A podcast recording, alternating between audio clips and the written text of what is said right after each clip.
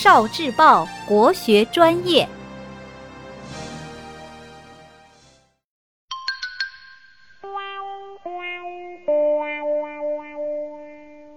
神话人物图谱：撞倒不周山的共工。《山海经》里记载了这样一个人，他长着人的脸、蛇的身体。全身都是红色毛发，他的坐骑是两条龙。这人姓姜，名叫共工，是神农氏的后代。共工生活的时代，黄河经常发洪水，威胁到了部落的生存。共工率领大家与洪水英勇搏斗。他考察了部落的土地，发现有的地方地势太高，田地浇水很费力。有的地方地势太低，容易被淹。由于这些原因，非常不利于农业生产。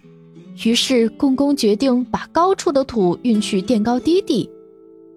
他把自己的想法告诉了当时的最高领袖颛顼。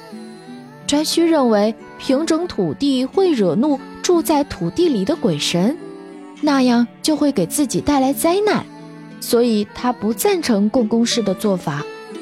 共工是没有得到理解和支持，但他坚信自己的计划是正确的，坚决不肯妥协。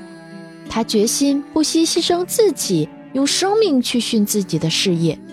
他一气之下来到不周山，把不周山的峰顶撞了下来，结果不周山塌了，大地就向东南塌陷，江河的水也都奔腾向东，流入东边的大海里去了。